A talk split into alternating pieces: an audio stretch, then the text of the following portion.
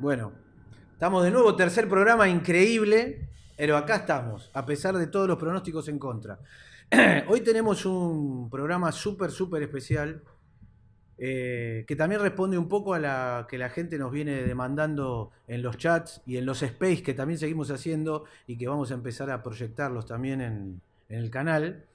Eh, una demanda que, bueno, a mí me toca particularmente en lo personal, eh, y no por eso deja de ser muy importante del punto de vista histórico, eh, que a mí para mí es también algo raro porque es algo que es muy cercano y al mismo tiempo me es muy ajeno por un tema de la edad.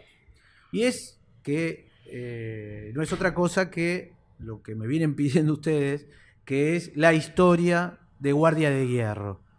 ¿Cómo fue la construcción, los orígenes, la génesis de la que para muchos, y para muchos especialistas además y historiadores, es una de las organizaciones de cuadros políticos durante la prohibición del peronismo. Recordemos que el peronismo estuvo prohibido entre 1955 y 1973, proscripto, no había, no había elecciones en las cuales pudiera participar, y Perón estaba exiliado en España.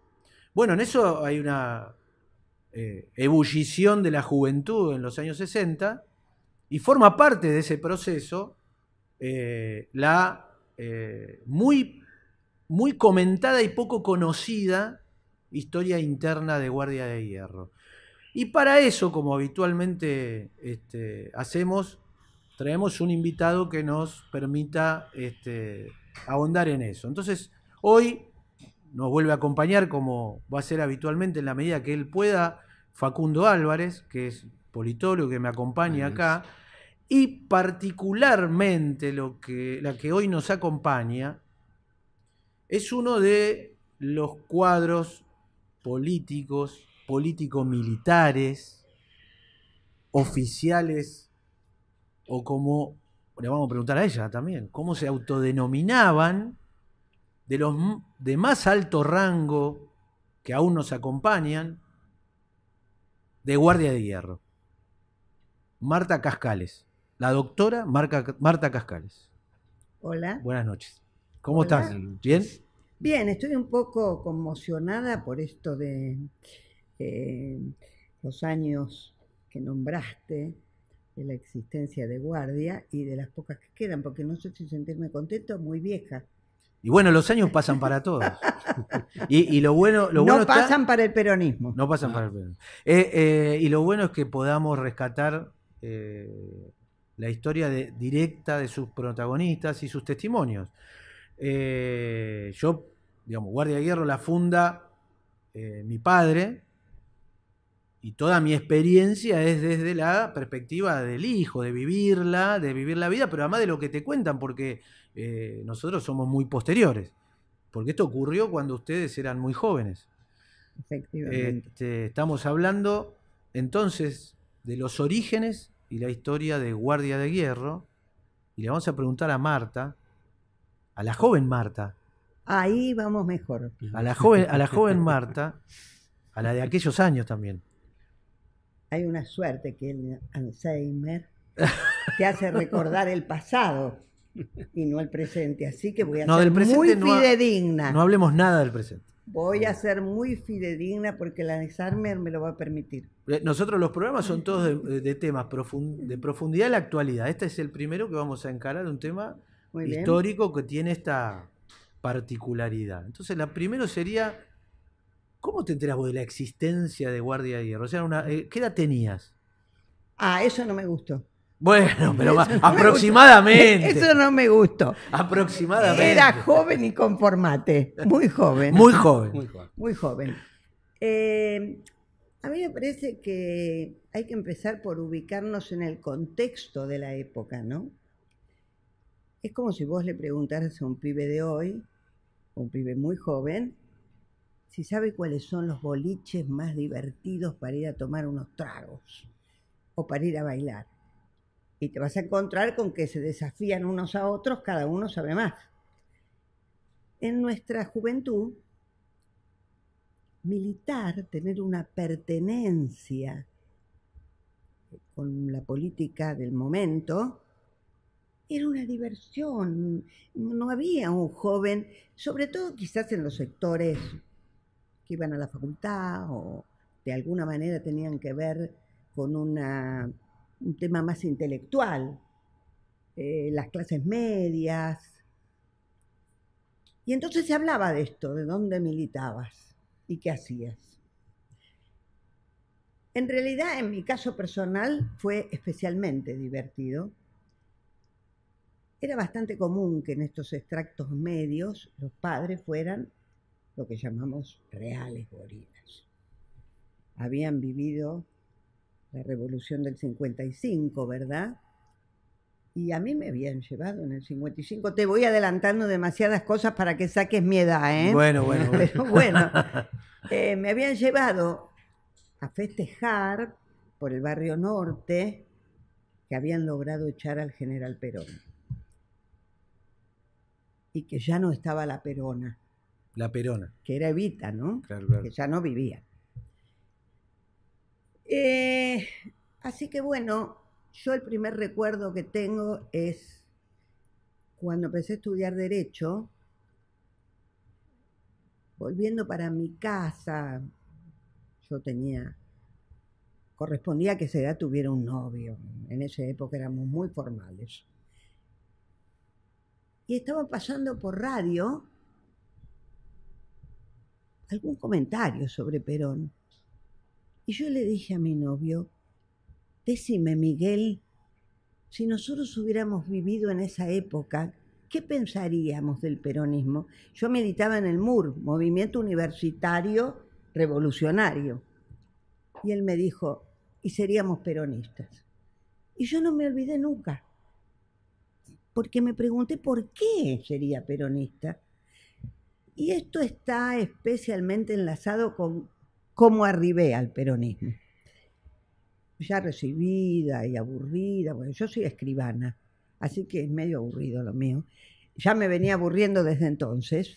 Resolví estudiar teatro, que también estaba de moda. Y estudié teatro con un profesor que se llamaba, porque ya no vive, Serrano. Era académico en ese tema, lucido, se podía, era un tipo con el que ibas a aprender. Al poco tiempo, él empezó a gestar en el grupo que por qué no hacíamos teatro eh, informal, de este teatro no, no convencional, digamos. Y entonces hicimos un grupo para hacer teatro infantil. Ya estaba muy en boga que la temática fuera la revolución. No importa cuál, la revolución. Y entonces hicimos una obra con mucho éxito para niños que se llamaba Chapatuti en Sandilandia.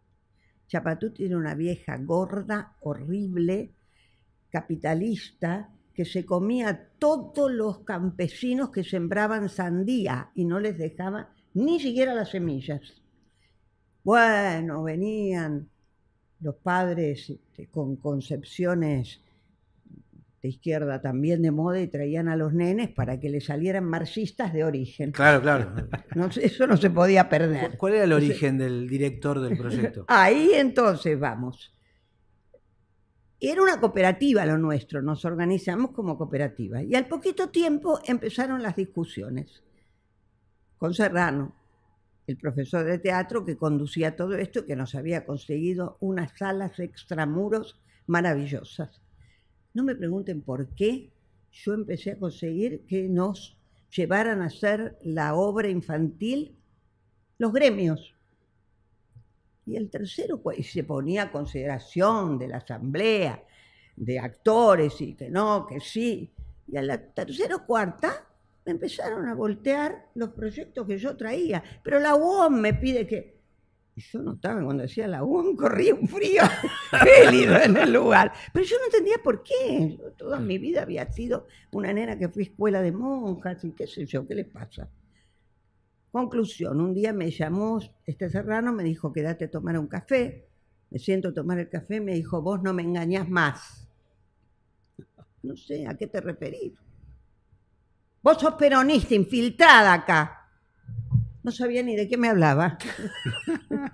Y no sé ni de qué me hablaba. El único recuerdo que tengo es ese novio que tenía en ese entonces que me dijo seríamos peronistas. Pero la verdad que a mí me gusta esto que hago. No, no sé de qué me hablas. Mira, yo soy conducción del PC y en cultura. No te vengas a hacer la estrecha conmigo. Y entablamos una discusión muy dura que yo le planteé que había que llevarla al seno del grupo de teatro muchísimo más grave fue. Porque imagínense cuando yo en el grupo dije, me acusa de peronista. No sé ni de qué se trata lo que me dice. Disolví el grupo. Le disolví el grupo, así de simple. Yo no me daba cuenta ni lo que hacía. Pero me quedó la... Y dije, ¿qué será esto de ser peronista? Che, tengo que investigar porque se armó bárbaro. Entonces empecé a preguntar entre la gente de teatro y me mandaron a ver a Carela, y me mandaron a ver a Gené. Y a la tercera reunión salí peronista. La verdad que me sorprendió darme cuenta que siempre había sido peronista, como es el pueblo peronista. Por eso no lo podía entender intelectualmente, porque el peronismo es con el corazón, no con la cabeza. Pero, el, pero Este- el- el- el director quería ir llevando. Por el peor lugar, por la cabeza, por la razón. Quería ser buenos afiliados del Partido Comunista. Tal cual. Así que bueno, así empecé. Eh, y te, les vuelvo a repetir, en esta etapa, la pertenencia, por lo menos la de la juventud, porque yo era eso, una joven, pasaba por tener un proyecto político, en el caso del peronismo, para la comunidad en la que vivía, ¿verdad? Comunismo que estaba muy en boga. Todavía en esta etapa que cuento, todavía no podemos hablar de las organizaciones armadas, que ya existían, pero no se notaban en la vida cotidiana. Se entraba de otra manera la política, los jóvenes, vuelvo a repetir. Y bueno, y así empecé a ver qué era esto y, y dónde me sentía cómoda. Y realmente me pasó, en el caso de Guardia, me pasó una cosa extraordinaria. Cuando empecé a la primera reunión, más o menos más grande, donde iban de distintos eh, sectores de guardia, descubrí que nunca me había sentido tan cómoda. Realmente fue un descubrimiento en la identidad, pero en la identidad cotidiana no esa que después este, me trajeron que tengo que leer a la CLO para entenderla, no, sin ningún laclo, ¿eh? Y bueno, y ahí empecé el camino. Pero ¿cómo fue? Te invitaron, vení que vamos a tomar el té a guardia de hierro. No, esa no es la me parte. invitaban cuando mucho mate, qué té ni té. ¿Había un proceso de Eh, ingreso o no? Sí, pero primero tenías que encontrar por dónde entrabas. Yo debo reconocer que Guardia fue una organización política de juventud cerrada, cerrada. Quizás podamos reflexionar juntos si, si esto tenía que ser, si tenía que ser cerrada. No olvidemos que estábamos, esos años fueron muy intensos, muchachos. Fueron años que por la intensidad de lo que ocurría, y era de verdad, parecen que fueron muchísimos, y no fueron muchísimos. Eh, Guardia se funda en el 61, efectivamente la funda tu padre con Tristán. Con Tristán. Yo a Tristán no lo llegué a conocer. eh, y se disuelve en el 74. En el 61 yo era una niña que todavía no había llegado, estaba estudiando. Y valga también que eh, cuando se pasó en determinado momento a creer que la militancia para los jóvenes era imprescindible, no una elección, sino imprescindible, alguien le preguntó al general Perón qué tienen que hacer los jóvenes. El general Perón dijo, estudiar. Estudiar. Pero no, nosotros queríamos militar. No, no, tenés que ir a estudiar. Así, más o menos. Más o menos. Empezaba para militar, lo primero, hazme el favor, En cinco años me terminás la facultad y te sacás buenas notas. ¿eh? Después hablamos. La patria te necesita un profesional que sepa lo que hace. Así que era una concepción distinta. No era esta la concepción de grupos como Montos, como la FARC, que no creían en esa arrastre trosco en realidad, ¿no? Que había que militar sufriendo, si no la vida no existía. Eh, así que bueno, lo primero que te tenía que ocurrir era que quizás el destino, o por tu modo de ser, de quiénes te rodeabas en la vida cotidiana. Sí, porque yo empecé la facultad en el MUR y no en el sindicato. Claro. Sindicato ya disuelto, Susini, Ambrosio, bueno, toda esta cosa que después muchos de ellos tuvieron que ver con montos. Eh, y a mí me gustó el MUR. Bueno, lo fundamental era que los pibes eran mucho más buenosos. mucho más buenos. El sindicato era el SUD, el sindicato universitario. Sindicato universitario. Y ahí ya después los muchachos estos, eh, por eso te digo que muchos nutrieron montoneros, ¿no?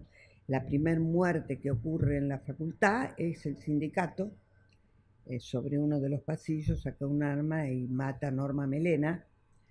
Eh, y todo esto a mí me hace distanciar.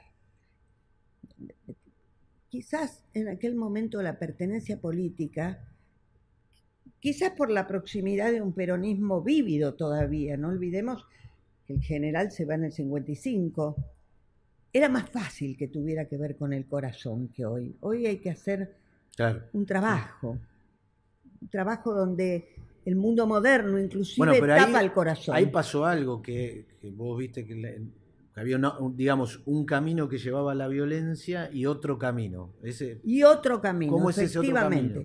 Bueno, y entonces en alguna de las situaciones con alguien me conecté, ya no vive, que me dijo, vos tenés que venir a guardia. Yo ya había aprendido esto de que era peronista y no me había enterado pero ya eso, guardia, no sabía ni... Bueno, invítame, dije, no estoy buscando, no sé, pero puedo ir. Ahora, la pasión por tener que ver con los destinos de la patria era muy fuerte. Y después, cuando ustedes me permiten un ratito hasta el final, voy a contar lo que me pasa ahora con la pasión y la patria. Y me llevaron a una reunión, eh, me preguntaron qué hacía, para que la reunión a la que yo fuera tuviera que ver con algún grupo humano o alguna tarea o alguna elucubración mental cercana a lo mío. Y yo dije que era abogada. Y me llevaron a un grupo de abogados. Y ahí fue donde ya era como gente normal. Yo creo no me acuerdo bien, pero creo que algún paso por por alguna organización de izquierda trotskista o maoísta ya había hecho. Y tan difícil, muchachos, todo lo que había que pensar, las palabras raras que había que decir, una cosa de locos. Y aquí entré, me senté y todos empezaron a hablar y el mate a circular y nada era complejo y nada nada hacía que te retiraras, todo hacía que te integraras. A pesar de ser cerrada, ¿no? Es que no era cerrada dentro, era cerrada hacia afuera. Por eso te digo que podríamos en algún momento a lo mejor reflexionar sobre si esta cosa cerrada para afuera era justificada con la época, ¿no? Porque nada peor que los hechos históricos sacarlos de contexto, y juzgarlos. Entonces quizás tenía que ser así, sobre todo teniendo en cuenta que Guardia nunca fue una, una organización vinculada con la violencia.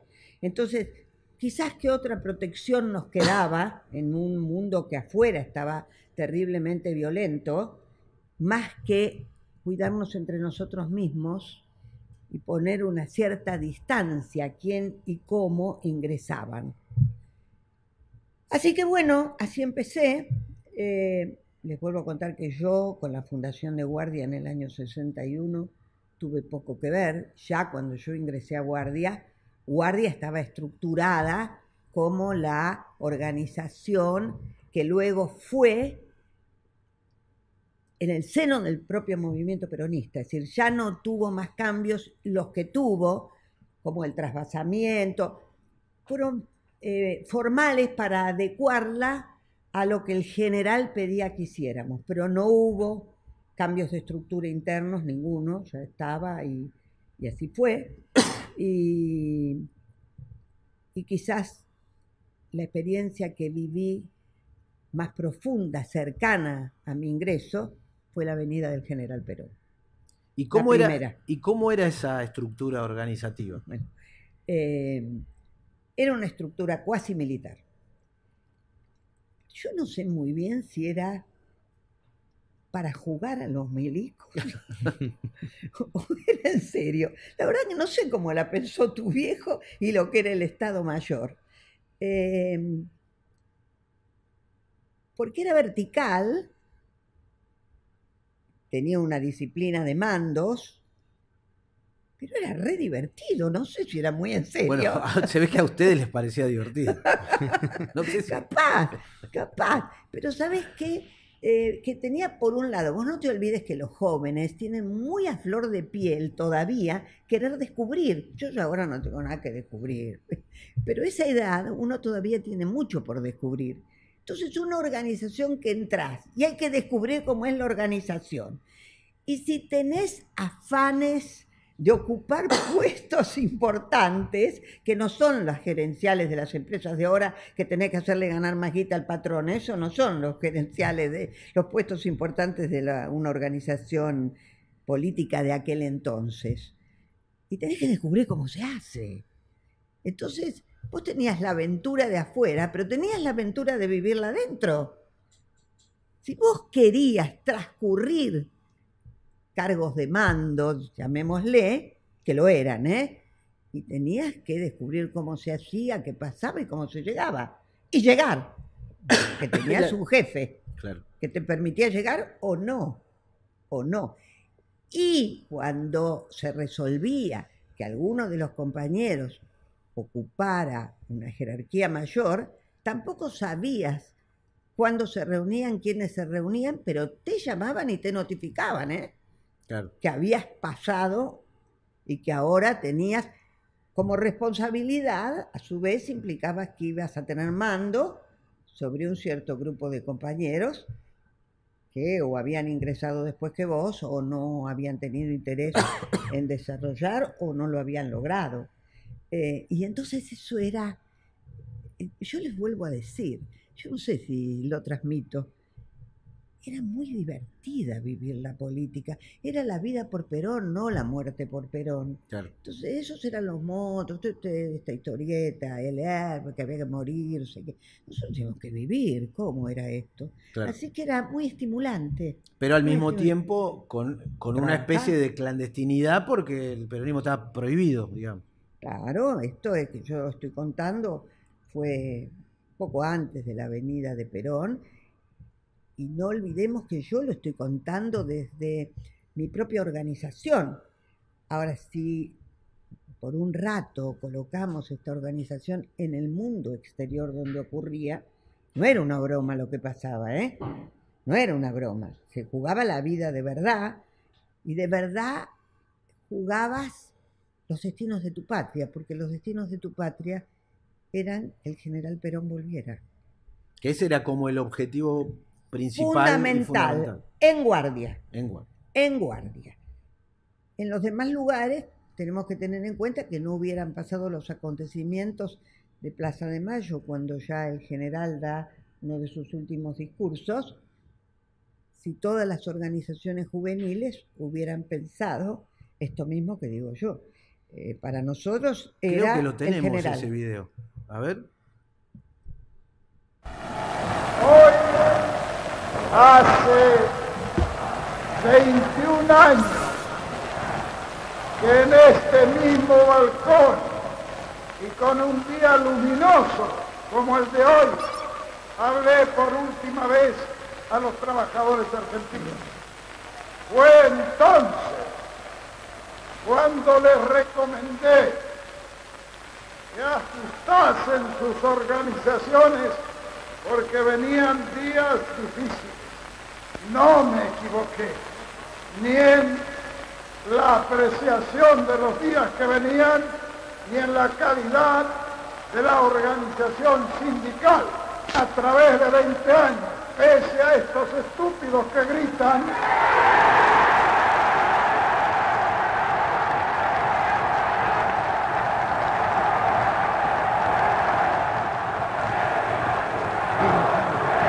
Está muy bien.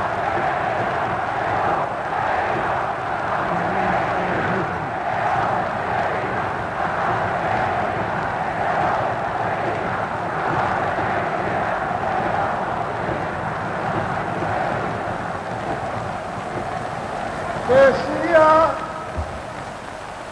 que a través de estos 21 años las organizaciones sindicales se han mantenido inconmovibles.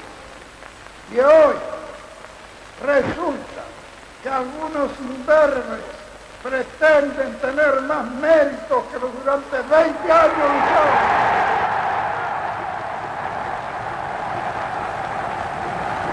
Enojado, ¿eh? Isabel también es una compañera. Yo quiero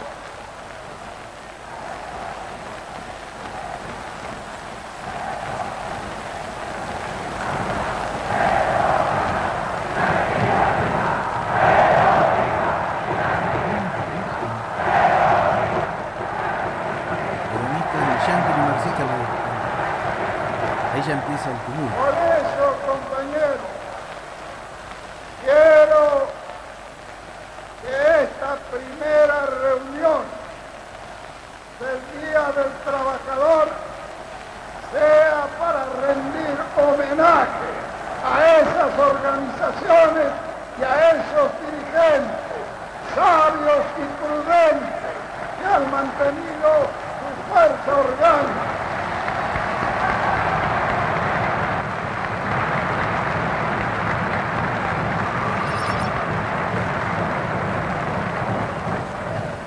compañeros que han visto caer a sus dirigentes asesinados sin que haya todavía sonado el escarmiento. Ahí terminó el celo. Ahí está. Ahí está. ¿Dónde estabas vos ese día? La plaza siempre se organizaba de una manera particular. Siempre estaba a izquierda. Guardia siempre. Nos hemos reunido durante nueve años en esta misma plaza. Y en esta misma plaza hemos estado todos de acuerdo en la lucha que hemos realizado por las reivindicaciones del pueblo argentino. Ahora resulta que después, que después de 20 años hay algunos que todavía no están conformes de todo lo que hemos hecho. Bueno, Duro. clarito, ¿eh? Bueno, está- nos estabas contando justo dónde estabas o cómo se organizaba la plaza. Claro. Se organizaban los lugares y los momentos de entrada en la plaza, ¿no? Eh, Guardia siempre estaba colocada del centro a la derecha, como el rol que el general nos había pedido. Por eso, poniéndonos un poquito más serios, reitero que eh, hacia afuera la cosa era muy profunda y muy difícil, y la etapa muy difícil. Lo que pasa, mis compañeros, es que yo por lo menos no conozco ninguna guerra donde los soldados vayan con el ánimo para abajo. Claro. Soldados van para ganar. Entonces tiene que ser la vida por eso, no la muerte por eso. ¿Cómo vas a ir a la guerra diciendo me voy a morir? Claro. Bueno, eh, y esto en guardia era un sentimiento muy bien amasado, digamos. Todo lo que digo que nos divertíamos en la militancia, digo que no resta que el proyecto y el rol que jugábamos no fuera muy serio, importante y difícil.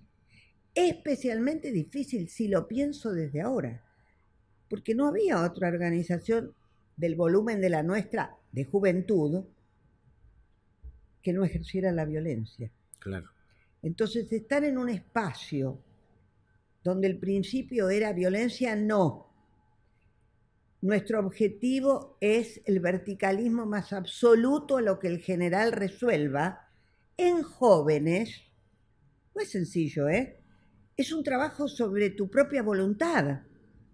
Por eso, después de esto, hubo una diáspora interesante cuando Alejandro resuelve disolver la organización, no la disuelve alegremente y ahora no vamos a ningún lado, dice, se disuelve en el seno del movimiento. Claro, pero ¿cómo fue ese día? ¿Cómo lo viviste vos, la, la- la experiencia subjetiva de estar ahí adentro en la plaza y Perón Ah, dice yo eso? creí que me ibas a pedir de la disolución, que fue No, terrible. terrible, no, eso después. Terrible, después. no, no. Vamos por partes. Vivir en la plaza fue una cosa maravillosa. Eh, porque eso que acabamos de ver, el general definiendo ante nosotros mismos dónde estaba el camino, no se olviden que les dije, era muy difícil. Éramos jóvenes, teníamos una cantidad de amigos, compañeros o simplemente militantes de las otras agrupaciones donde nos encontrábamos habitualmente. Esto que, que yo les dije a ustedes, eh, violencia no, el mando del general es el único que se cumple, implicaba que ir a los actos muchas veces significaba estar físicamente ubicado en el medio de los grupos antagónicos y los Claro. cadenazos los ligábamos nosotros. Claro. Entonces, pasados los años, ahora, y como quizás eh, mensaje, con tu permiso, Sí. a la época, a esta, la actual, y a lo que nos resta vivir en el peronismo, esta formación de la voluntad y de la responsabilidad y de quienes somos en el peronismo, eh, fue muy interesante y, quizás es lo que nos permite, tantos años después, retomar esta doctrina que ya parecía que había pasado un siglo, no un siglo, un ciclo, aunque pareció un siglo, ¿eh? Eh, olvidado. Olvidado de nuestras conciencias. Tengo acá una pregunta que no Bueno, me- no, me puedo dejar de. Que es, era- porque acá nos pegamos un salto, porque bueno, aprovechamos que vos lo citaste, pero nos faltaba el regreso de Perón y Ezeiza. ¿Cómo se Mm. organizó eso? ¿Y Bueno. cómo, cómo, cómo está, cuán- cuánto fue el mayor, la mayor expansión de guardia en miembros orgánicos? O sea, encuadrados, lo que es como si fuera un ejército, Guardia- con nombre y apellido, digamos. Guardia tenía todos sus miembros pertenecientes encuadrados con nombre y apellido. Esto de la periferia para Guardia no existía, en una organización muy cerrada. Muy cerrada. Se- Según tengo entendido, tenía eh, expediente cada uno. Debía ser, me lo estás contando ahora, tanto no sabía. Ya me puedo volver para atrás y pelearme. ¿Qué es eso de haberme hecho un expediente? Quizás la ida de Ezeiza fue uno de los momentos donde más rompimos este encuadramiento rígido y solo para nosotros. Pero fíjate lo interesante, ahí cuando parece que esto era guardia, los que realmente eran terriblemente duros, rígidos y por otros motivos en los actos públicos, eran las organizaciones armadas. Montos llevaba a su gente con una barrera Claro. eh, de palos hechos que si entrabas caminando no podías volver a salir. Nosotros jamás se nos ocurrió eso. El famoso corralito. El famoso corralito. Y Lo siguen haciendo este hoy en día sus, digamos, sus admiradores. por eso te digo, quizás sería interesante, hay mucho para recuperar, como una organización que parece cerrada, no tenía ningún corralito y era absolutamente abierta, que es un principio del peronismo, como el peronismo va a ser cerrado al pueblo, imposible. Es para, para ustedes, los politólogos, hacer una reflexión sobre la conducción, ¿no? Sobre la conducción política. Eh, Ezeiza yo lo recuerdo como uno de los movilizaciones donde más guardia se abrió como tal, asumió una conducción más general, convocó más a distintos sectores simplemente populares. Yo siempre milité, otro día hablamos de eso, de cómo se encontraban y se repartían en guardia los lugares que militabas, que por supuesto no los elegías. Ibas donde No, te ¿cómo te, mandaban. te asi- por lo que entendí, te lo asignaban como Te en lo el ejército? asignaban, como en el ejército. Creo que en el ejército debe ser igual. No es solamente por el sí. grado, sino por la tarea que ibas a realizar. No la elegías. Te tocaba tal lugar. Claro. Eh, yo milité siempre en el Frente Cultural. Yo nunca milité en territorio, salvo alguna etapa donde se pensó inteligentemente otro proyecto desde la cultura que era donde estaba la gente, ¿no? Donde estaban Claro. los teatros del centro. Entonces el Frente Cultural fue mucho a los barrios eh, y ahí hicimos cosas muy lindas, muy divertidas, muy interesantes. Eh, pero bueno, Ezeiza. En Ezeiza, para mí, que militaba en el Frente Cultural, se resolvió convocar a organizaciones vinculadas con la cultura no peronistas, porque era la vuelta del general Perón. Convocaba el general, no convocaba a ninguna organización para nosotros. Después en Ezeiza pasaron otras cosas que muestran que esto era así para el pueblo, no para el conjunto de las organizaciones políticas, ¿verdad? Eh, y fue, vuelvo a decir, no pese al riesgo, Claro. que era verdad, pero era muy divertido. Nosotros convocamos a distintas organizaciones que tuvieran que ver con la cultura, con ómnibus que salían desde el Teatro Cervantes. Yo nunca me enteré, por ejemplo, de dónde salieron los ómnibus, porque eso lo hacía la parte de logística de la organización, claro. qué sé yo, de dónde salían los ómnibus. Yo estaba al frente de los grupos que, que iban a ir a Ezeiza desde ahí. Fue un gran desafío para nosotros, que me parece que todavía hoy no hemos recuperado el movimiento peronista, porque tuvo mucho, muchísimo que ver con la comunidad organizada. Lo que hacíamos es, si teníamos que ir desde el Teatro Cervantes y con gente que no era militante ni mucho menos, sino que simplemente eran peronistas y querían venir a Ezeiza, Claro. y no tenían la menor idea, iban sin ninguna conducción. Desafiábamos ser la conducción. Eh, ¿Qué fue lo que pasó? Previo a lo que pasó, la organización nos dio a cada uno de los jefes, que a veces éramos poquitos porque como hubo que cubrir muchas áreas, yo no sé si alguien alguna vez habló de esto ya, eh, creo que no. que Exclusivo de Pensando Argentina. no, no, pero realmente es que es pensando Argentina. Eh, nos tocó abrirnos mucho, es decir, los que estábamos acostumbrados a llamarnos jefes de comando, jefes de qué sé yo, entre nosotros se llamaban por el rango. por el rango. Aquí teníamos que ir a un lugar como era el Teatro Cervantes, no sabíamos si íbamos a tener un ómnibus, dos o tres, no había estos aparatos con los que ahora nos comunicamos y que Dios te ayudara. Tampoco llevábamos comida, o sí.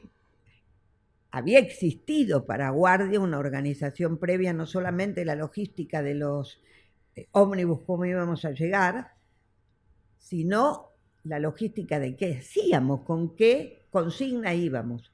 Pero la consigna no bajó en una reunión, bajó en un texto escrito.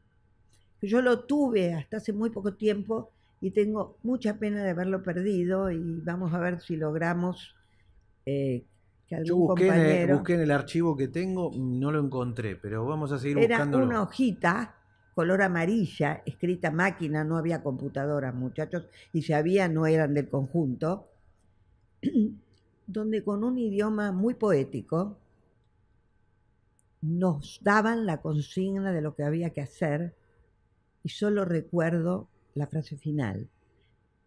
El contenido lo recuerdo de todo, lo que hacía era marcarte, ya lo sabíamos lo que iba a pasar, no sabíamos la anécdota exacta, pero sabíamos qué eh, concepciones de poder se jugaban ahí.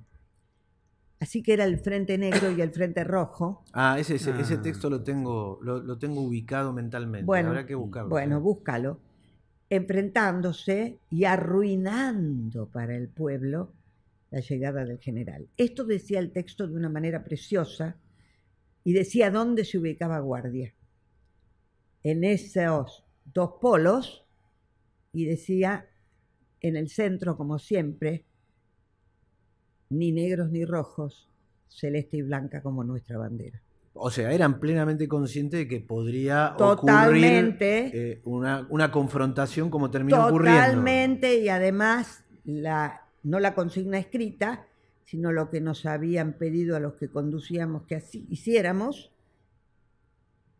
era retaguardia.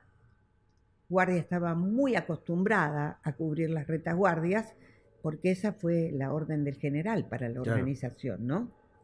Eh, inclusive cuando los compañeros estuvieron en España, el general les preguntó por qué quieren estar en la vanguardia, si lo que ocurre en serio ocurre en las retaguardias. Eh, así que la nuestra era ir atrás, en la retaguardia. Era muy difícil cumplirla porque llevábamos gente que no eran cuadros militantes y lo que querían estar lo más Adelante, adelante claro. posible. Claro, al lado del palco. claro, y vos tenías que... Y vuelvo a repetir, no había un sistema por el cual nos comunicaran los compañeros, que sí había compañeros en el frente, pero no tenían manera de comunicarnos y decirnos está pasando tal cosa. O sea, que lo que había eran radios portátiles y entonces te enterabas por las radios portátiles que estaban haciendo. Y la segunda cosa que nos habían pedido que hiciéramos es que si eh, se notaba que habíamos llegado a una situación difícil, corriéramos a los compañeros que estaban con nosotros a los laterales del camino. No nos pusiéramos en el medio de la ruta, sino Claro. campo traviesa, digamos. Y la tercera consigna muy importante es que mantuviéramos la tranquilidad y la paz de los compañeros, que no alarmáramos Claro. que no alarmáramos. El peronismo siempre es la vida y no la muerte, así que alarmar no. Estábamos en la fiesta de la llegada del general Perón. Y bueno, quizás eh, de mis actos de militancia, este sea el que yo recuerdo como de mayor compromiso, porque nosotros llevamos un grupo importante en cultura para este entonces de la historia de la Argentina que hay que volver a pensarla, ya muchísimas organizaciones culturales, bueno, no en vano después se ganaron las elecciones con el margen que se ganó, ¿no? O sea que había mucho. Pero entre lo que había, había la Orquesta Filarmónica, el Coro Nacional, eh, el Coro Nacional de Ciegos, no importa, ciegos iban igual. Este, era muy fuerte el cuerpo de baile del Teatro Colón, el teatro, eh, el cuerpo estable del Teatro del Cervantes, el Teatro San Martín. Y pese a que nosotros militábamos hacía mucho tiempo en cultura, nos pasaba como pasaba en, en tantos otros lugares de esto. Eh, los montos de superficie acarrearon esto que fue la tendencia, y entonces teníamos muchos compañeros de teatro importantes que no apoyaban esto, tenían que ir adelante, a, no, no usaban armas, pero la actitud era una actitud de vanguardia, no de retaguardia. Y Ezeiza requirió mucha protección en la retaguardia. La misma protección y la- el mismo accionar que el pueblo peronista ha tenido siempre en los momentos en que no tenemos un conductor en el poder, y estos han sido muchos, ¿no? No es que el general Perón Yo nos vivió- estaba, estaba pensando ahí que justamente eso, que el ámbito que se suele llamar de la cultura es un, un ámbito muy dominado por la izquierda en Por general. la zurda, ¿no? sí, O sea, por la zurda. con- con lo cual. Me digamos, encontré con mi profesor, ¿eh? Después en otra oportunidad les voy a contar una historia muy divertida con mi profesor. el de teatro. Sí, de teatro, que conducía. Yo creo que estaba Álvarez también. Álvarez Eh, padre, el, el otro, porque con Facundo el llamamos papá Almos Álvarez, hay muchos Álvarez. Somos familia. Bueno, eh, eh, la cultura tiene los dos polos, ¿verdad? Tiene la izquierda, que hace el trabajo ideológico de la cultura, y tiene la derecha, llamémosle conservadora, trivial y poco importante en la concepción, no solamente en la concepción política. Suele ocurrir también las Mirta Legrand, va. Claro, claro, Las claro. Mirta Legrand. Eh, este, Bueno, así Pero que la disputa, la disputa por la militancia, llamémoslo de alguna Es con la manera, izquierda. es con la Es izquierda, con la es con la izquierda. los actores, Es eh, los cantantes, ¿no? Ahora, ahora hemos sumado este tema de la, ¿no? De la como, Efectivamente. como, como lo vemos en televisión, muy activos, ¿no? Este, Efectivamente. De cualquier manera, en, en el tema de organización sindical de la cultura, hay mucha derecha trivial, ¿eh? sí. Sí, Y como ahí juntan la plata, Claro, pero yo lo que veo que eso, lo, lo que vos decís, eh, derecha trivial o sectores o por ahí un poquito más tradicionales y conservadores, no los veo confrontando. Entonces, eh, con ese otro sector, entonces la izquierda es como dominante. En la Eh, política. ejer- ejerce un, un dominio. en ¿no? la política. Pero para mi gusto hay que dividir aquello que es el mensaje político de lo que es el mensaje cultural profundo. Claro, ¿Quién conduce la cultura de este pueblo? claro. Hoy además incluso vemos a nivel No lo conducen No, la izquierda, ¿eh? no, no. No. Pero a nivel Eso global hay como una, como una tendencia de la izquierda dominando, ¿no? La situación fuerte. También, también, pero eh, es para, para, también es para pensar la Argentina. Y el. Y, y- y cuando llegamos a ese lugar, Alejandrito, siempre hay que pensar qué hizo el general. ¿Qué Claro. hizo en la cultura general? Claro. Y lo arreglas enseguida. Empezás un ratito y ya está. ¿Qué hizo el general? Porque el problema es la cultura, que es la tradición de nuestro pueblo. Los demás que hagan lo que quieran. El otro punto que tengo acá, para seguir, era cómo era la formación. O sea, está, está este mito que yo me hago eco, Sí. de la formación política del guardián, digamos. ¿Cómo ah, era? ¿cómo lo formaban? ¿Cómo se- cómo se Ah, formaban? terrible, ¿Cómo se formaban? La- la fama, la muchacho. fama. muy- La fama, La fama. te precede. Durísima. Si hay que formar, llamemos guardianes. Claro. Durísima, durísima. En estas reuniones que yo les conté qué cómoda me sentí cuando fui a la primera, se hacían casi semanalmente, sí te sentías muy cómoda, pero había que abrir el libro y leer Perón. Por no decirte que algunas cosas había que saberlas de memoria, Claro, como la constitución, como el preámbulo, ¿viste? Como claro. antes, por lo menos, a los pibes les enseñaban aquel preámbulo. Y había, hay una razón, el preámbulo tiene los principios básicos del ordenamiento jurídico, por lo menos en este país. Bueno, con la doctrina pasa lo mismo. Las 20 verdades para de arriba para abajo y de, arri- y de abajo para arriba. ¿Y, y qué más leía? De cualquier manera, te voy a explicar. Hubo otra organización eh, de esta misma época, mucho más pequeña, eh, que era encuadramiento. Claro, a ver, encuadramiento ¿cómo era, como tema? una maqueta de guardia. Sabía la música, pero no la letra. Entonces era rígida, te obligaban a formarte, te juntaban fines de semana enteros para que ahí aprendieras no sé qué cosa.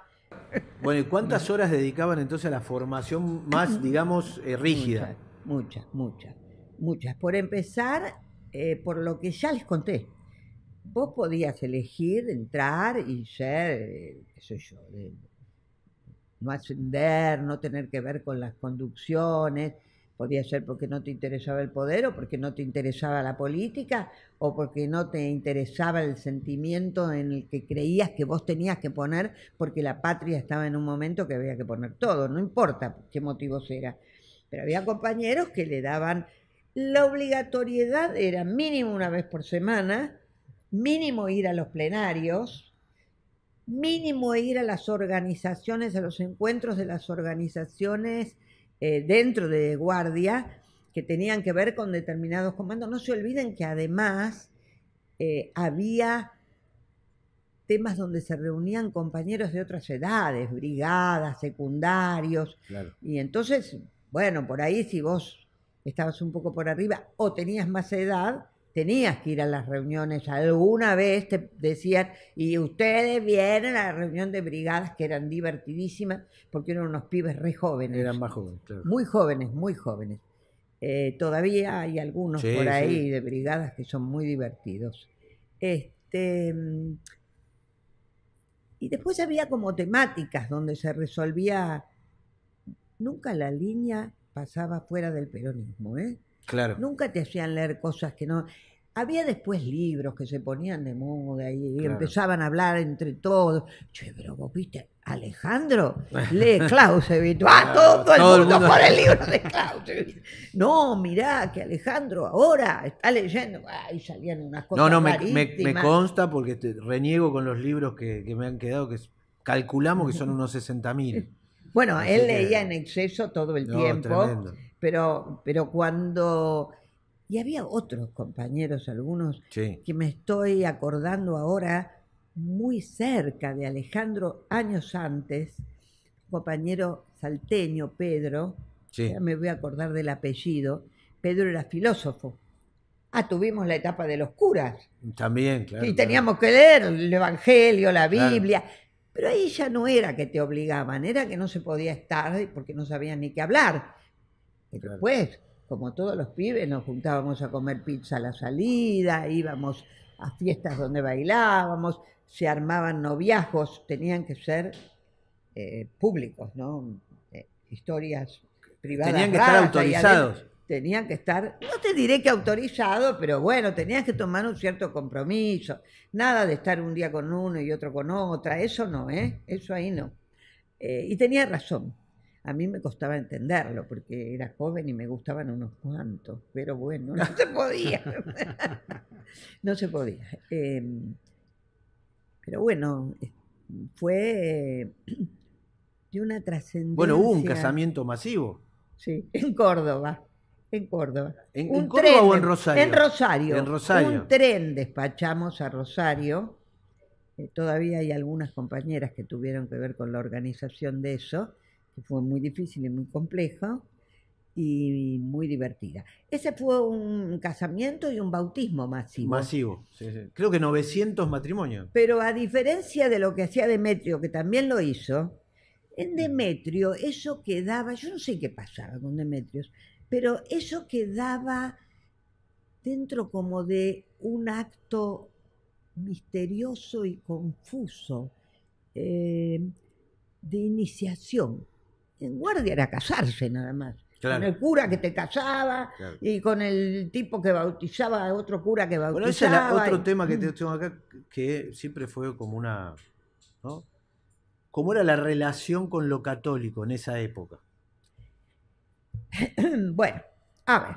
Tema. Una de, las Chan, ver- chan. una de las verdades dice que somos profundamente humanos y cristianos. Sí. También por cristianos podemos entender no solamente los católicos, pero también había, claro. también había, menos, pero había. Protestantes, evangélicos, pero eh, Algunos judíos también.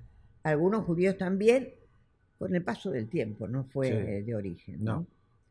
Pero con el paso del tiempo, la incorporación del FEN, Claro. ahí entró...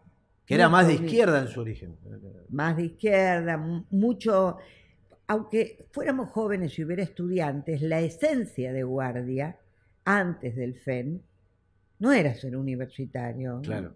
No era muy importante si eras Hay como una, hay como una tensión histórica vista desde hoy, ¿no? Sí. Entre lo que era Sí, el, antes el- del FEN y después del antes del FEN y fue el Y viste, los muchachos de guardia todavía seguimos guardándonos que realmente los auténticos guardianes que era cero somos marxismo. antes del FEN. Claro, an- cero marxismo. Cero marxismo. La ortodoxia en la ortodoxia. Y no, claro que eh, la incorporación del FEN hizo que entraran muchos eh, universitarios filomarxistas. Y hubo que enseñarles más. Sí, No aprendieron muy bien por alguna vez. Algunos no aprendieron No muy aprendieron bien. muy no bien, aprendieron muy bien. Y Alejandro hizo muchas concesiones en aras del trasvasamiento Claro. que pedía el general, de la mesa del trasvasamiento, ¿no? Bueno, ahí viene el otro tema. ¿Qué, qué pasó con el tema Cámpora? Uh, Ustedes saben- Uh, Ustedes saben que a Cámpora lo llaman el tío, ¿no? Sí, Pero ¿saben por qué? ¿por qué? Porque era tío de un compañero de guardia. Ah. Entonces, antes de que fuera el ¿Podemos candidato decir a quién o no? No, ni me acuerdo. ¿Querés que te diga? Ni me acuerdo. O aprendí muy bien cómo hacerlo cerrado y no voy a decir de ninguna manera. Bueno, eh, y entonces cuando hablábamos, mirá que ahora se viene el tío, ¿eh? Ah, de ahí viene, mirá vos. Eh, de Yo ahí pensé que había una cosa más relacionada con Montonero. No, no, no. Ah, mirá vos. No, eh, porque por lo menos Bueno, primero que como lo que el general decía que había que hacer se hacía sin discutir Claro. y sin opinar, no opinábamos, porque las razones las sabía el general, Claro. que era la conducción. Entonces nosotros no nos poníamos a discutir si será que Cámpora sí o Cámpora no. Por lo menos, no sé, en el Estado Mayor. Yo no formé parte nunca del Estado Mayor, eso ya era No. palabra muy... eh, pero mm, no era un tema de discusión. Vos no te ponías a decir en una reunión de guardia, ¿no será que Cámpora va a ser un try? Shh, cállense la boca. Claro. Ni empiezo. El general dice, Chao. chao, nada, nadie hablaba más de, de- de si Cámpora era o no era. Eh, o sea que la etapa de Cámpora fue muy difícil desde el y jugamos un rol muy importante desde el momento que matan a Rucci, el general dice esas frases terribles, ¿no? Me mataron un hijo, Claro, me quedé sin piernas. claro. Eh, y comienza la etapa de fuera Cámpora y hay que volver a votar ahora al general y a Isabel. Vos estableces eh, que- que hay, una, hay un vínculo muy directo entre el asesinato de Rucci y sacarlo a campo al gobierno. Sí. Lo que no puedo saber, quizás lo sepa nuestro especialista en política, es cómo se urdió la traición de Cámpora.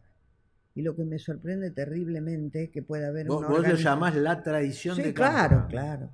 Yo no sé cómo se urdió y no sé hasta dónde llegó. La verdad puedo decir una palabra Sí, sí. No, en, en Yo internet no sé hay- si Cámpora era boludo o se hacía el boludo. Claro, No lo sé. Ah. Sé que Solano Lima sí. jugó con mucha certeza, se habló, se abrió Gran, personaje que le- Olvidado. La, la historia le debe una un- sí, biografía. sí, sí. Porque era un hombre que venía del más duro Conservadurismo. conservadurismo antiperonista del 55. Sí, sí. Y termina comprendiendo que la solución pasaba por el Sí. retorno de Perón, la pacificación, y termina siendo una garantía para Perón, porque es el vicepresidente que va de alguna manera a empujar la renuncia Recuerdo algunas veces de Campo. Que me ha- desde guardia que me han hecho ir con algún otro compañero. Lo que pasa es que como no era el área donde yo estaba, no entendía ni por qué me hacían ir a tomar el té a la casa de Solano.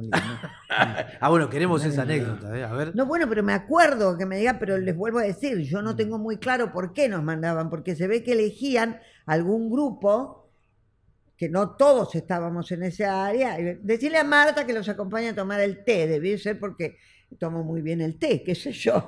Entonces yo iba, eh, y también me acuerdo cuando nos tocó Elvia Marechal, que pasaba lo mismo, a veces nos tocaban personajes eh, que tenían un rol público importante y que no eran los cuadros militantes con los que, pero que bueno, se resolvía que había que rodearlos, que había que cuidarlos, que había... A Elvia Marechal lo hicimos para cuidarla de una situación difícil donde ella ya estaba muy viejita y, Claro. y terminó hasta dándonos La, la viuda manuscritos de, Marechal. de Leopoldo Marechal, el poeta. Sí, y terminó hasta dándonos los libros Claro, manuscritos de Marechal, ¿eh? porque estaba en una situación difícil. Ahí me acuerdo más porque me hicieron ir personalmente a mí, por escribana, a que la acompañara al banco, donde en la caja de seguridad ella tenía los manuscritos de don Leopoldo.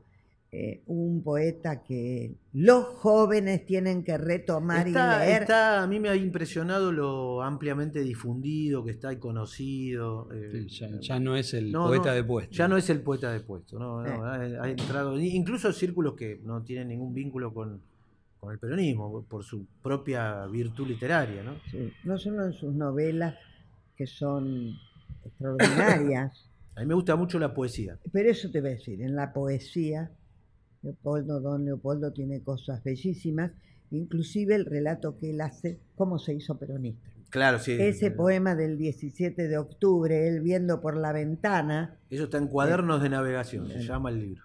Muy bien, así es. Así que, este, bueno, ya no me acuerdo cuál era No, la tenías que contarnos el té con eh, don Vicente Solano Lima. Es que, bueno, de ese té me acuerdo que era por la calle Las Heras, me parece. Claro, ¿dónde O- más podía no, vivir no, Vicente vivía Solano en? Las Heras En Las y. Callao, una Claro. cosa así. Y no fuimos de entrada a la casa, fuimos a buscarlo a algún lugar, dos o tres compañeros. Yo no sabía ni qué hacía ahí, porque no, no era una tarea que me era propia. Claro. Por alguna razón, mi conducción dijo Marta tomar el té con ¿Quién Solano era tu conducción inmediatamente ya no superior? vive, ya no vive, Felisa, una gran compañera, eh, abogada, cuando estuve con abogados. Después, en cultura, era Caloy.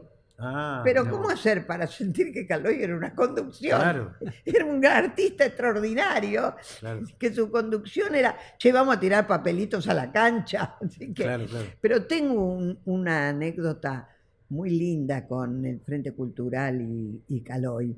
Eh, era el Frente Cultural, eran artistas. Alejandro se la tenía que comer y bancarse, que no era. Tengo, tengo una caricatura hecha de, de mi de padre. Caloy, por Caloy. seguramente. Muy divertida. Y venía el general. Entonces nos dieron unos tachos de pintura para que saliéramos a pintar. Nosotros, porque teníamos que ver con la cultura, nos tocó la zona céntrica, donde está el Teatro Colón, donde está... Por empezar, en todos los bares paraban los muchachos los tachos de pintura. Che, si nos tomamos una ginebra No. acá, no, lográbamos. Pero no, hay que llegar a pintar esta cuadra para acá, la otra para allá, la otra. No, no, Marta. Pero mira que voy a avisar, déjate ser buchona, Marta, vamos a tomar ginebra. No había muchas mujeres en el Frente Cultural, eran casi todos compañeros varones. Bueno, pero había una rama femenina, También se llamaba el arma, el arma. el arma. Eh, nosotros Y teníamos la dirigía porque hoy todavía vive Susana Lama. Susana Lama. Sí. Que vamos a hacer el intento de entrevistarla Vamos también. a hacer el intento. Porque Susana. está grande, ¿no? Está, está Está muy grande, vive medio año en Francia y medio año en la Argentina. Su vida personal la llevó a irse Claro. a, a vivir a Marsella, pero nunca dejó de ser una profunda argentina, con lo cual cuando enviudó resolvió vender parte de sus bienes en Francia y vive mitad del año acá, mitad del año en Francia. Vamos a ver si podemos charlar con el ella, una mujer muy inteligente, filósofa. Eh, Guardia fue una organización de cuadros intelectuales, en realidad, en su Claro. mayoría. El Frente Barrial, donde yo nunca milité, repito, más que cuando me tocaba eh, alguna interrelación entre el tema de la cultura y, y- y los barrios y el territorio. Pero bueno, de cualquier manera, los que militaban en el territorio tenían, por la materia que hacían, un prestigio Claro. mayor que los que militábamos en la cultura, que hacíamos esta cosa de parar en los bares, por no decirles cuando se nos ocurrió tomar la Secretaría de Cultura, porque estaba de moda. Claro, había algo que había tomar. que tomar, algo había que tomar. Y ahí tengo, eh, lo fuimos a ver a Alejandro, Alejandro Álvarez, que nos permitiera tomar algo. No, no hay nada que tomar, estamos en gobierno peronista, que Claro. están todos locos. No, pero ¿cómo? No puede ser, algo tenemos, pero de ninguna manera. Bueno, tanto discutimos que al final nos permitió tomar la Secretaría de Cultura con una sola condición.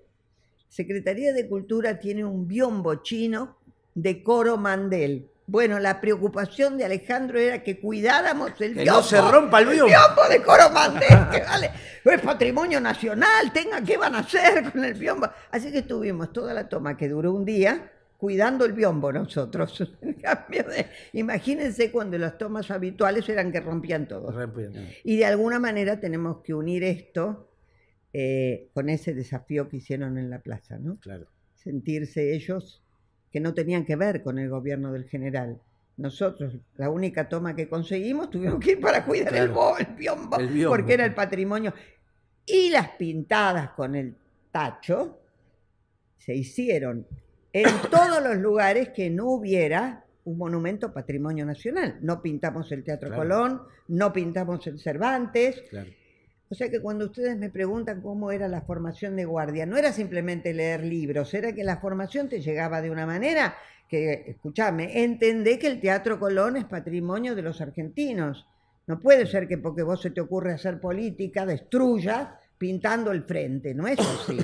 Venía una. Con, junto con toda la lectura y eso venía una formación del criterio, ¿no? Del criterio. Y la Y del espíritu, y del espíritu. Y del espíritu. Sí. Yo me queda por preguntarte algo que bueno, que no lo vamos a obviar porque además hace pocos días tuvo bastante polémica el tema. ¿Cómo, cómo vi- digamos, tuvo el atentado contra Rucci, Mm. eh, su asesinato, y luego va a estar el atentado, la toma del cuartel de Azul. Sí. ¿Cómo viviste esa reacción que fue muy fuerte de Perón frente a eso, no? Eh, Lo de Rucci fue terrible. Yo intento de alguna manera, porque es el único sentido que yo transmita, porque para, para transmitir hechos ideológicos están los libros. Yo lo único que puedo agregar y hacer más vívido es la anécdota que me pasó porque yo estaba ahí. Eh, lo de Rucci fue una cosa primero incomprensible para el pueblo peronista. ¿Se imaginan que acabamos de ver cómo estaba el general un poco Sí. después? Desen idea cómo estaba en ese momento.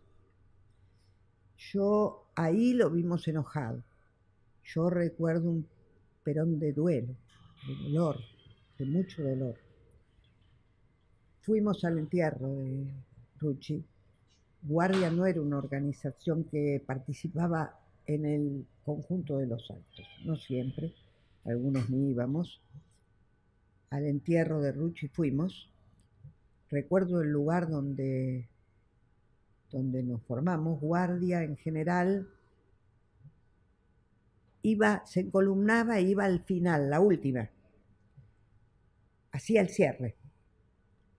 Y también seguramente porque es otro espacio de la retaguardia, ¿no? Cerrar los desfiles o cerrarlos. Eh, nosotros salimos de un lugar muy distante donde se reunían las demás organizaciones, seguramente por lo mismo, como protección. Esas son cosas que se resolvían en el Estado Mayor y no nos preocupaba saberla, ¿eh? porque el mismo criterio de verticalidad y de no, no se discuten las órdenes que da el general, bajaban en el total de la organización, porque así tenía que ser la formación.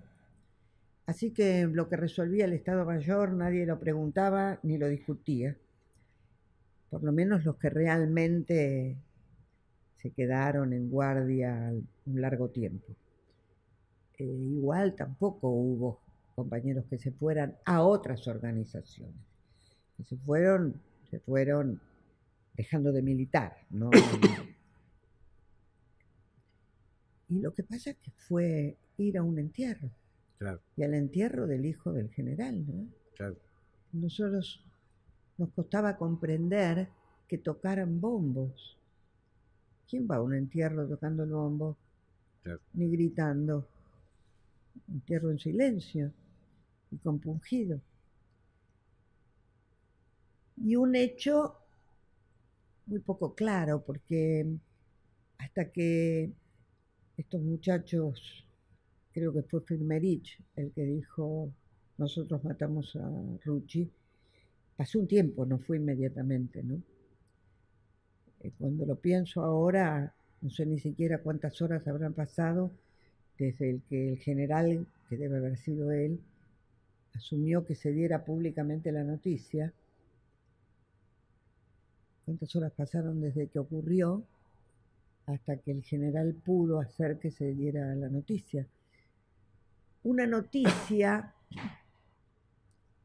donde además,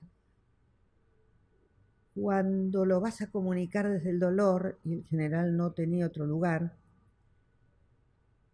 parece bajarse la concepción rigurosa del mando, porque el dolor te impide que seas autoritario Y está bien que no lo seas.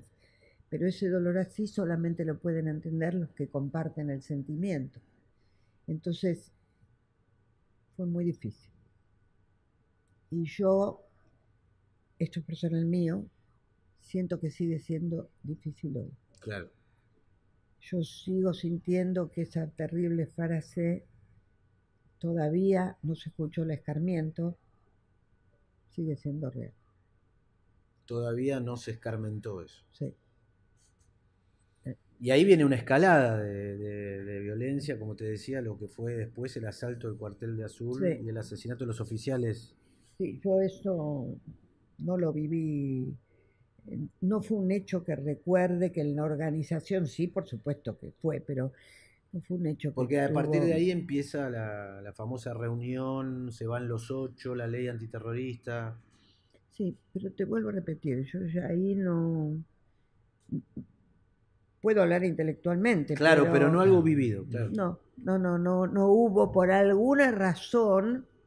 Yo trato de ser lo más franca y honesta posible, porque Claro, me claro, parece claro. que no tiene sentido que venda lo que no es. No. Entonces, por alguna razón, aquellas cosas que si querés nos ponemos poner a ver si conseguimos todavía cuadros de guardia que recuerden otros hechos o que hayan Mm, claro. participado, quizás por alguna razón se resolvió que eso no trascendiera.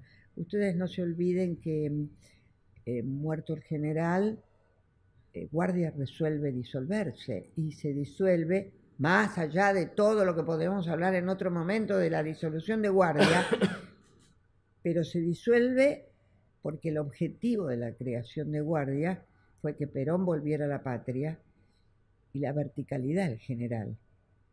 Y el general ya no estaba. ¿Cómo fue la muerte? Pero? No, terrible. Tú sabes que ese mismo día murió un querido compañero en la, en la cola para ver el- los restos del general, ¿no? Yo estaba en Mendoza por eh, un tema militante. Habíamos terminado aceptando preparar unas obras de teatro había todo un criterio de recuperación de la cultura nacional, entonces teníamos algunas obras de teatro que estábamos haciendo un circuito por el país para poder darla. Y habíamos ido a Mendoza. Eh, no me acuerdo si era Yetatore o La alguno de los, de los dramaturgos que los zurdos en la cultura habían tirado al- y había que recuperarlos eh, géneros inclusive de teatro que se abandonaron totalmente porque el surdaje opinaba que era pacato. Y habíamos ido y Guardia jugaba seriamente que el general no se iba a morir. Dicho así ahora, parece un- una tontería, pero lo que pasa es que del otro lado jugaban con la muerte del general. Claro. Entonces, Especulaban siempre- con eso. eh, claro, siempre estaba muerto por morirse. Y entonces se podía romper todo y hacer cualquier desastre porque total ya no estaba el general. Entonces el rol de guardia era el general no se muere. Claro. Eh, así que estábamos en Mendoza y empezó a circular que se había muerto, que se había muerto, y para nosotros los cuerdos de guardia era inmortal, Claro. pero era inmortal. Con el paso del tiempo tengo claro que lo que estábamos haciendo es colocándonos en el lugar de inmortal en nuestro corazón, en nuestra conciencia. Pero las cosas se decían como eran, como se decían. Así que volvimos, enterados que había muerto, volvimos. Era una cosa en la patria, ya ahí no es guardia. La muerte Claro. del general fue una cosa eh, eh, realmente impensada para el pueblo argentino. Una tragedia nacional. Una, pero peor, yo no encuentro ni palabra, una conmoción, una conmoción. Salía en ómnibus porque todo el país quería llegar a ver al general. Y salían ómnibus que ni se pagaban, ni te subías y te ponías en la cola y si llegabas, llegabas, no sé, circulaba, va a salir un ómnibus de tal lugar. así logramos subirnos a un ómnibus de Mendoza acá con la gente parada, ¿eh? Claro. tirada en el piso porque no podés estar toda la noche parada. Y era un duelo inconmensurable. Lloraba el cielo y la tierra. Lloraba el cielo y la tierra. Y yo sigo sintiendo, queridos compañeros, que si no recuperamos estos sentimientos, que profesos fueron abandonados y tratados que no los recordemos. No olvidemos lo que hicieron con Evita, ¿no? Y tras eso, tras eso fue la disolución. Poquísimos días después. ¿Cómo fue eso? También fue muy dura, porque muerto el general, al pueblo peronista le quedaba muy poco, y a los cuadros de guardia nos quedaba guardia. y la noticia no, no fue dada en ninguna reunión ni de manera circuló. Circuló con seriedad. Nos hacían saber que la organización se había disuelto. Fue un comunicado interno. Verbal. Verbal. Verbal. Eh, con el paso del tiempo yo comprendo el motivo estratégico también. En ese momento no había manera de comprender nada, porque además circulaba que Alejandro iba a hablar y explicar en tal lugar, en Villa Pueyrredón, Plaza tal. Tú llegabas ahí, había cientos de compañeros, y Alejandro venía o no venía. Y así nos debe haber transcurrido un mes, por lo menos, hasta que Alejandro resolvió, fue en un club, no me acuerdo en cuál, en un club de barrio, donde resolvió que iba a explicar. Yo, pensado desde ahora, creo que debía haber aparte una razón de protección de los cuadros. Yo creo, ahí no sabíamos eh, cómo seguía el cuento, ¿no? No, no, bueno, recrudeció la violencia, grupos armados. Este, claro, y no solamente. sí, Y no solamente. ¿Y cuánto sabría el Estado Mayor? Sí sé, no sé cuántos lo saben esto, pero muy poco tiempo después a Alejandro le plantean, imagínense la efervescencia, ahora olvidemos las organizaciones juveniles y pensemos en el peronismo. Imagínense la efervescencia del peronismo institucional, no del pueblo peronista. El pueblo peronista lloraba y punto, desconsoladamente, sin saber qué hacer. Eh, así como te digo que se murió un compañero en la cola, pocos días después, por ejemplo, se murió mi padre y yo creo que se murió de tristeza y no era peronista. Estaba de duelo la Argentina, estaba gravemente de duelo y perdida, sin jefatura, sin afectos, sin proyecto una cosa desesperante, pero desesperante de verdad, ¿eh? No, no un cuento. Lo que pasa es que todo lo que vino después hizo que parezca vergonzoso mostrar sentimientos. ¿Cómo vamos a mostrar el sentimiento de que el pueblo peronista llora porque no tiene a Perón o Evita? Bueno, la CLO estaría muy en contra, no se puede.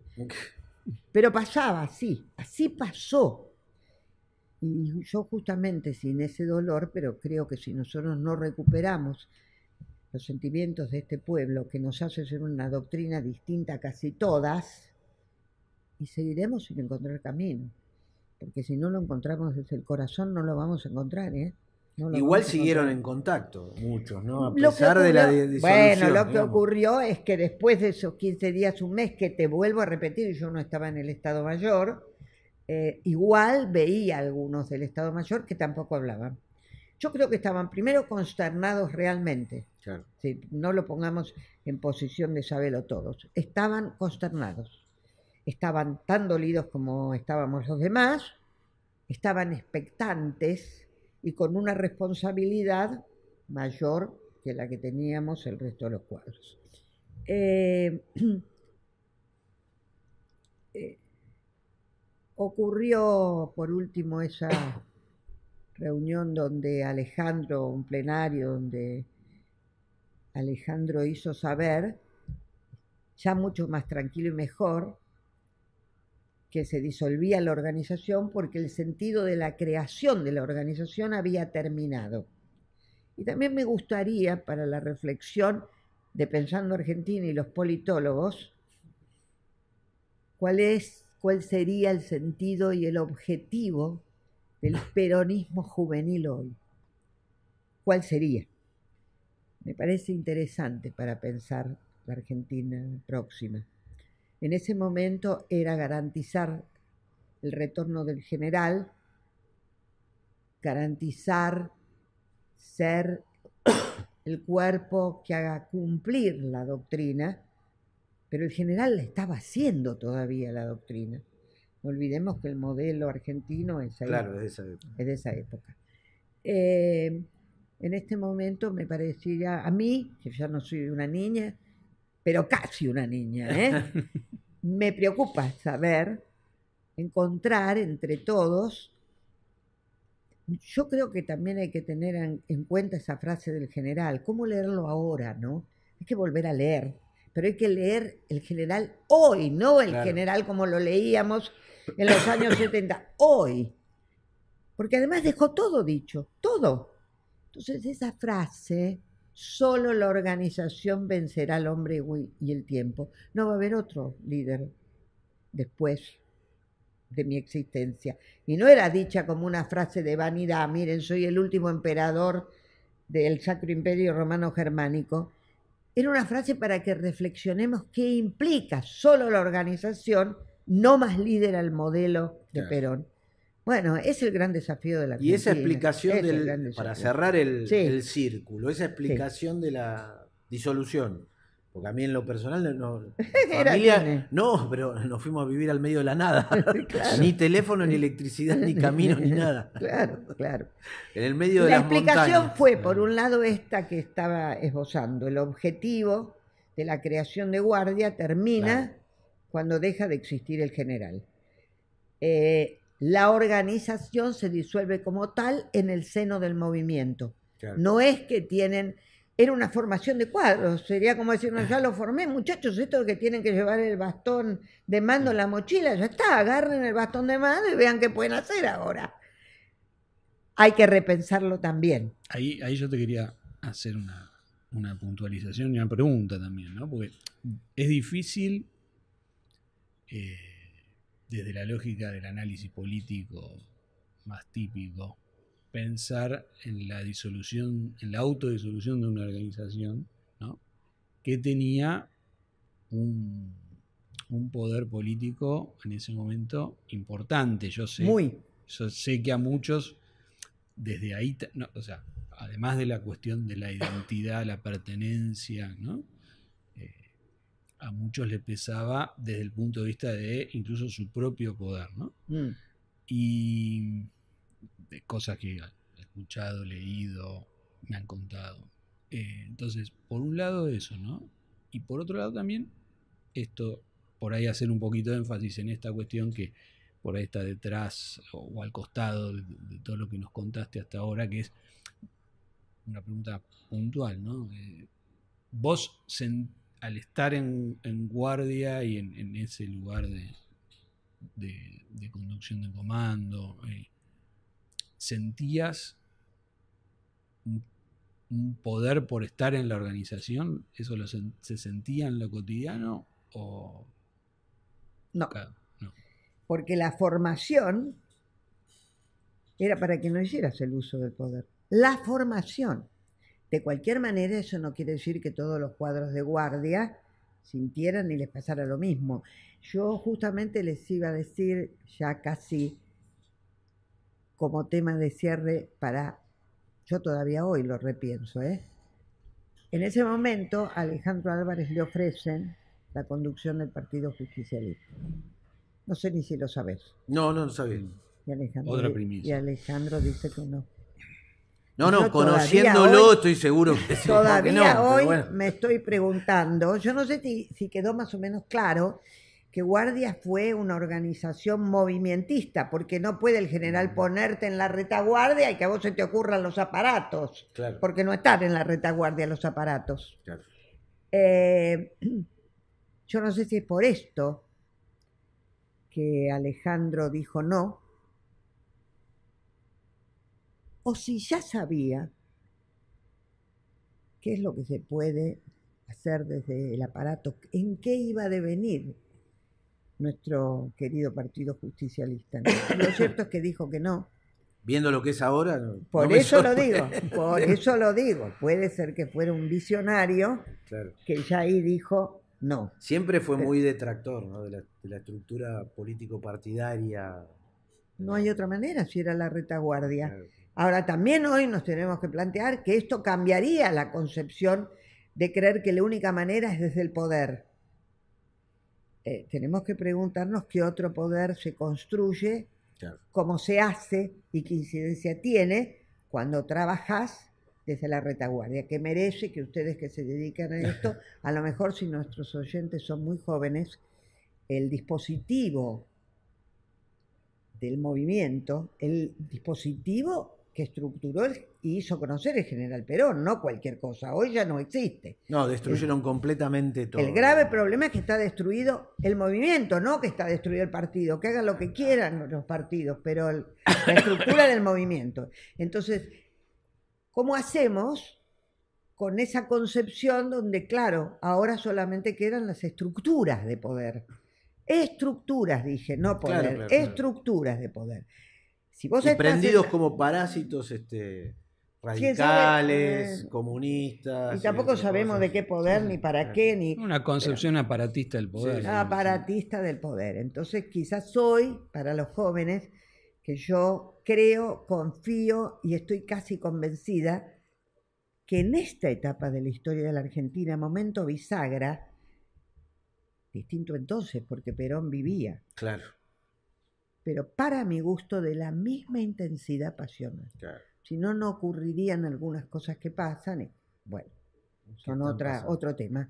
Eh, me parece que los jóvenes tienen que conocer no solamente la doctrina que está en las 20 verdades, sino todas las otras cantidad de riqueza estructurada por el general que son la comunidad organizada, ¿no? Claro. Claro, pero si uno le dice lean la comunidad organizada, pero es un libro de filosofía, es un libro bárbaro, hay que bajarlo a la tierra, la comunidad organizada. Y me parece eso, que eh, la retaguardia y la organización del poder, que es el verdadero poder, porque es el poder del pueblo, ¿verdad? Claro. Eh, hay que empezar a entenderla y ofertársela a los pibes que tienen, para mi gusto, una gran pasión en este momento y que hay una vuelta de la doctrina en los corazones, quizás no de los viejos que ya estamos. Sí, con otros nombres, con ah, no otras importa, cosas. no importa. Vamos. Ah, hay, hay como. El, pareciera que la intensidad de la destrucción ha generado una respuesta. Me parece que sí. Igual me quedó la mitad de cosas. Bueno, otro, día charlamos. Para mí es un gusto. Y, la mitad. Bueno, sobre todo les tengo que agradecer que mi papá siempre me decía cuando yo era joven, ah, de joven revolucionaria, de vieja conservadora. Yo no, seguí igual. Sí, me consta. Esto, esto, para mí pasado los años, los esfuerzos y las maneras que puedo, es seguir haciendo la revolución, sobre todo porque la de Perón y la del peronismo no es con sangre, no es con violencia, tiene todo el tiempo que sea necesario, es la evolución de los pueblos, ¿no? Así que les agradezco muchísimo. Nosotros te agradecemos mucho y bueno, en algún momento vamos a, porque nos quedó la mitad, pero bueno, se hace muy largo, ya hoy nos extendimos mucho más este, ¿Algo te quedó para, agregar o como cierre, Facu? No, creo que eh, lo que transmitió Marta hoy es también una muestra del, de, una, de otra percepción o de otra concepción de la política más generosa que la actual, ¿no? Y más vívida, eh, y bueno, por ahí sí una pregunta no sé si como cierre, pero una pregunta que también está ahí entre todas las cosas, directamente son afirmaciones, como Marta decía lo de la revolución y que se sentía revolucionaria ahora también, este, una pregunta molesta por ahí. es, ¿Ustedes se autopercibían, o vos te autopercibías de derecha como... Por empezar, chicana? tengo un problema con esto de la autopercepción. Por eso, lo, por eso usé la palabra. ¿eh? No sé ni de qué hablas. Por ejemplo, en este momento. Se desmayó el técnico porque dice que vamos a hablar media hora más. No, no, en este momento me autopercibo re joven. Muy bien. Y no sé. eh, si me autopercibía o me autopercibo que De derecha. No sé ni qué es la derecha ni las izquierdas, yo soy peronista. Claro. Ni de derecha ni de izquierda. Claro. Y esa famosa del general, que decía, prendo la luz de giro a la izquierda, eh, saco la mano a la derecha y voy por el centro. Así que no, no, de ninguna manera puedo contestarte desde esa La, concepción. la otra, la otra contraparte Sí, sí, de esa pregunta está contestada hace rato. De izquierda tampoco. Ni No. tampoco. No, bueno, por No sé eso. qué es, son categorías que no el peronismo no tiene ni tuvo nunca. Claro. Y yo aprendí de jovencita que no. Claro, Por ahí me confundieron un poco, este profesor mío y todo eso, pero se me fue rápido. Como vos lo nombraste a la CLO, este, y también como en tiempos recientes se hablaba, se, digamos, en, el- en la conversación pública eh, se instaló eso, ¿no? Incluso este, por ahí desde, desde personas que se autopercibían peronistas y por ahí se siguen autopercibiendo peronistas, ¿no? Este, esta categoría. Entonces es interesante por ahí. Pero esos no son, se autoperciben. ¿Qué culpa tengo yo No, bueno. de lo que se autoperciben ellos? Pero tuvo un. Ha tenido. Tiene un. Digamos. Un carretel, eso. Una, un recorrido, una instalación, ¿no? Entonces, bueno. nada, por eso lo. Por eso lo tiraba, porque sabía que Me ibas a decir. percibo, soy y me autopercibo peronista. Progre no, ¿no? Tampoco. Tampoco. Bueno, Bien. se nos fue recontra el tiempo, pero fue maravilloso, así que ya nos la comprometemos para, para seguir, porque nos falta el- la época del proceso militar, los 80, si tenemos para hacer dulce de historia política, pero cuatro capítulos. son como cuatro capítulos. Una Es temporada. Una temporada de Marta.